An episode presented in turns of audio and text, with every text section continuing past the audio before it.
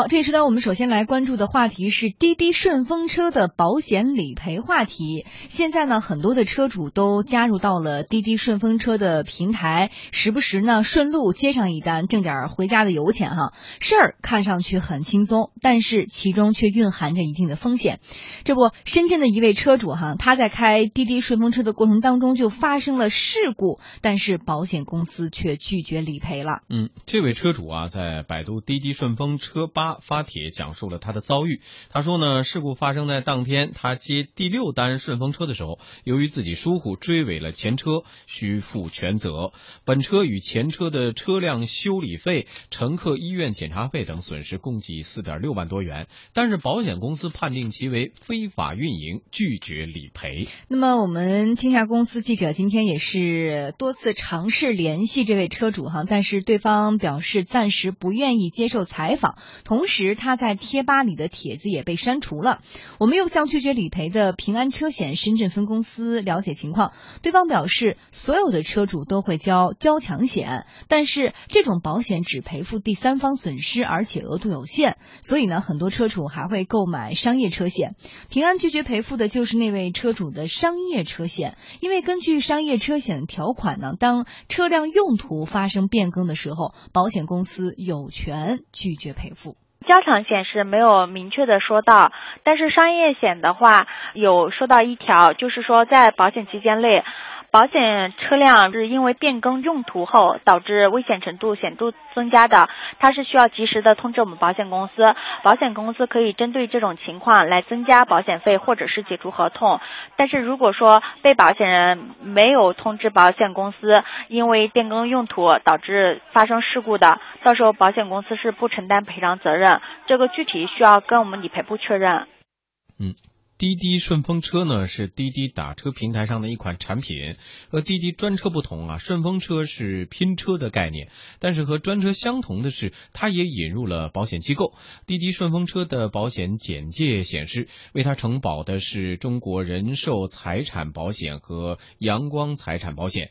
呃，保险条例规定呢，对每次事故每位驾车人或者合乘人人身伤亡的最高赔偿金额为二十五万元，医疗费用的最高赔偿金额为一万元。嗯，那么出事的深圳车主也表示，他联系了滴滴平台，但是暂时还没有获得滴滴方面的赔偿解决方案。那据曾经采访过这位车主的每日财经新闻的记者肖乐说，哈，滴滴顺风车的保险并非是。车险，如果保险公司赔给车主了，车主肯定就不会去找滴滴了。滴滴它是做的是那个顺风车的责任险，它那个合成协议里面有写，就是它那个 app 里面都有写，它那个是不是车险？嗯。嗯，滴滴顺风车投保的保险呢，实际上是一种意外险。假设顺风车如果出险的话，车主或者乘客想要获得滴滴当面提供的这种呃意外险，两个人都必须通过滴滴顺风车平台的实名认证。对于深圳这位车主来说呢，最现实的办法还是让保险公司来赔付商业车险。肖乐说，由于当时搭顺风车的乘客最后并没有付钱，所以现在的情况很微妙，保险公司也没说肯定不给赔。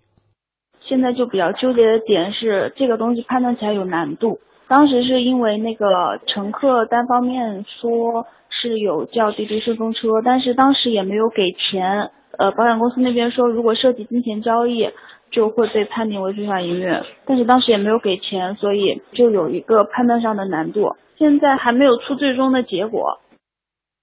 嗯。所以现在各方呢也都在猜测啊，老陶觉得这保险公司最后会赔这笔钱吗？或者最后这个事件本身应该要怎么定性、怎么认定？太复杂了。我们先说保险公司赔不赔这笔钱吧。我我很难确定保险公司赔不赔，因为因为这个还是要等保险公司自己决定他赔还是不赔。就是从就就法理上说，就是保险公司单方面认定这个这个顺风车司机是一个营运行为，那这个还是需要一个界定的。嗯，就能不能通过一个法律的渠道来界定这个？行为是一种商业运营行为，那如果是，那就可能意味着说保险公司我就不我就拒绝赔付了。嗯，如果这个没有明确的规定说这个行为就是一个商业保险行商业运营行为，那我觉得保险公司可能还是要赔付的。嗯，所以这个里面就取决于最后如何来界定他的这个行为本身。对，现在所以说刚才说事情比较微妙嘛，虽然是一个搭顺风车，通过一平台介绍顺风车，实际上这个因为发生可能是当时发生的事故，这车主到最后没还还没来得及支付，可能就出了这个事故的事情，所以大家都急着去看车呀，去医院检查呀，所以实际上的这个交割行为还没有发生，嗯，没有实际完成。其实啊，其实在我我我我们知道北京对于这个顺风车有了一个界定，就是呃顺风车的这个乘客和这个车主是在共担汽油和其他方面的一些费用，嗯，那么在这个费用的过程当中呢，这个是合理的，也可以界定为这个是一个拼车行为，嗯，那么在其他地区呢，可能对这样的一个行为并没有一个法律上的明确的规定，嗯，那么究竟如何来认定它，其实还是需要法律上的一个明确的。如果不明确，我觉得保险公司可能会先行的赔付，嗯，因为对于保险公司来说，它的法律依据是不足的。我认定你是呃是运营车辆，那么就要由法律来认定它是运营车辆。如果没有一个明确的法律认定说它就是运营车辆，那在这个之之前，我觉得保险公司是是要先行赔付的。嗯，但如果这个法律界定说，比如说最后上法院了，比如说这个这个由于这个商业律商业险不不赔付相应的这个保险，那么这个车主可能会去告他。那么一旦进行法院调解或者法院在审审理之后，认定这是一种商业行为，嗯，那这种保险公司的这个不付就有法理依据。对，所以我们现在看呢，我们目前现在可以依靠的全国性的法规呢，是一九八六年出台的叫《公路运输管理暂行条例》当中规定，就是它分为叫营业性和非营业性两种。营业性运输呢，就是说为社会提供劳务、发生各种方式费用结算的公路运输行为，这就是。运呃营业性的，非营业性的就是本单位生产生活服务不发生费用结算的公路运输行为。所以这个这个我们现在所依托的是这个全国性的法律是这样的。所以这个呃最终如果法律呃比如说上升到说赔与不付呃赔与不赔的问题上升到法院的话，它有法律的依据来来确定你这个行为到底是呃运营行为了还经营行为了还是非经营行为，它会法律来判判定。现在还有一个说法就是说。作为平台，我们刚才也介绍了，说滴滴顺风车有一种所谓意外险，能不能覆盖这次事故，能不能起到作用？嗯，其实就是关于滴滴第三方这个互联网轿车平台这个问题啊，确实相对来说比较复杂，各个地方都在对这个平台的这个运营行为进行进行这个商商讨，究竟这个这个行为是一种运营行为，还是一种商业行为，还是一种个人的这个这个个人行为，或者说仅仅是平台的行为？因为现在有一个问题是，比如说顺风车，它其实是不管是车主也好，还是乘客也好，是在跟平台做交易的，嗯，是跟平台做。而并不是他们之间在做交易，那这样的行为应该如何来界定呢？所以我觉得这个还是需要法律进行相应的界定之后，各种行为才能够顺畅的进行下去。另外，我们也提示，他刚才我们介绍的这个所谓滴滴顺风车的，它是一个。呃，人身险或者说叫呃意外险，意外险是保人的，实际上保人的更多，它不是保财产险。对，所以它跟车这个车险可能还是有点差别。那大家还还不能笼笼统的称之为说，我只要撞了车了，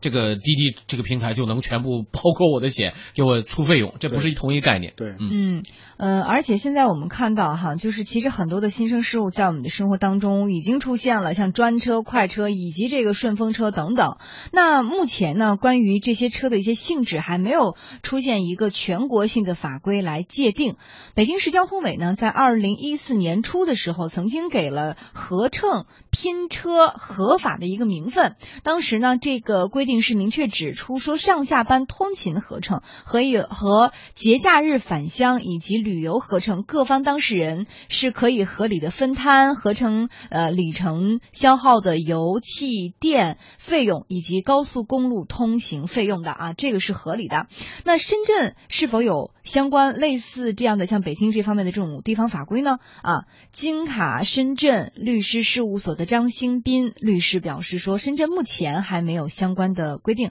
而且他认为也不需要有。我们来听听他的意见。私家车就不能去赚钱，就是这个就是属于非法营运，这个就这很简单的判定，这个不需要深圳的规定，有全国性的统一规定的，私家车不能参与营运，这是基本的法律规定的，全国人大规定的，无需下面再规定。像我们每个人开车都知道，你的行驶证上明确你是私家车还是营运车，还有车辆有性质的明确判断的，你是私家车，你参与了营运，收取了费用。那你就是属于违法行为，你在过程中造成的交通事故，那个肯定保险公司不会赔偿。嗯，那除了法规呢，还有一个值得探讨的问题是，到底谁有资格来认定车辆是否非法运营呢？啊，张兴斌律师说，保险公司肯定不能单方面来认定。如果就是双方对这个是否属于营运车有争议的情况下，啊，可以向车辆管理部门，因为你这是属于车辆的一个营运的资质审查、实况调查。这是有车辆管理部门、路政啊，这些都可以，交警也可以啊。因为如果出了交通事故，交警第一时间他就可以了解你这个是因为营运还是私家车自家使用啊。首先单位可以定性嘛，定性了之后再决定是这个保险公司理赔也好，还是怎么样走什么程序也好。这个性质不一样的话，走的路径完全不一样。如果保险公司只是单方面这样说，没有其他证据的话，那肯定不行。对外经贸大学保险学院教授王国军认为，在当下，滴滴顺风车是否构成了非法营运，实际上还没有办法清晰的界定。非法营运究竟是什么？这个界定，这个现在是不清楚的。因为公说公有理，婆说婆有理。比如说保险公司的判断就一个标准，就是说你是私家车，是带自己家的人，而不是去拿着这个去拉乘客去赚钱的，这个他都赔。但是如果你要说是拉乘客去赚钱，你已经成为营运车辆了，这是保险公司的判断。但是那个如果是像滴滴打车或者社会的评价可能又不一样，就是说你这个什么叫非法？那我滴滴打车本身是合法，然后我在这个合法的制度之下去营运，算不算非法运？这个是不清楚的，所以这个赔付的问题也出现在这里。所以这个现在看起来呢，确实有有些争议是很正常的。那顺风车呀、还专车呀、快车呀，所属的性质看起来似乎是有不同的。但是呢，呃，目前实际情况就是各地的一个评判标准是不一致的。那北京呢，可能给他了一个相对一个合法的身份，那各地目前并没有完全一致给啊这样一个身份。所以在这个交通事故当中，有时候认定起来就比较麻烦。包括我们刚才采访的深圳相关的这种啊律师啊方面，他他。立场都不一样。对，实际上就是为什么北京会给这个顺风车一个呃相对明确的身份呢？就是因为顺风车已经越来越在我们生活当中出现了。你比如说，我我们原我们住在这个呃回龙观，那要到北京的国贸去上班，那很多人就说我要自己开车过去呢，那我又比较浪费。很多人呢没有私家车，那么他要挤地铁或者挤坐公交车，他又比较浪费时间，也不一定很顺畅的能够到达目的地，那么就会出现拼车的现象。再加上现现在节假日越来越多，那么很多人就会说我们一起出去玩儿，我们顺路说到哪个地方去旅游，也许是认识的亲戚，也许是不认识的，那这个认识不认识其实并不。并不影响说你对这个合成的这个这个这个性质的改变，即便是亲戚，也是比如你们一家人坐我们的车一块儿去，那这个一一旦出事儿也会面临这个问题。所以我觉得北京在这个方面其实还是在法律实践上做了一个很大的这个探索。那么在这个问题上，在顺风车的问题上，尽快的也解决了这些相应的法律纠纷，以便于就尽快的界定说这个就属于和。联合来承担相应的一个基本的费用，并不是一个呃非法运营的状态。这样，因为这涉及到一旦出去遇到，就像刚才说的，一到出险了，那就运营的谁来承担这个责任的问题。所以在这个方面，其实北京已经做了一个探索。至于说其他方面，比如说专车或者快车，其实还是在探讨过程当中，因为这涉及到一个一个城市管理的问题。嗯，好的，谢谢老陶的点评。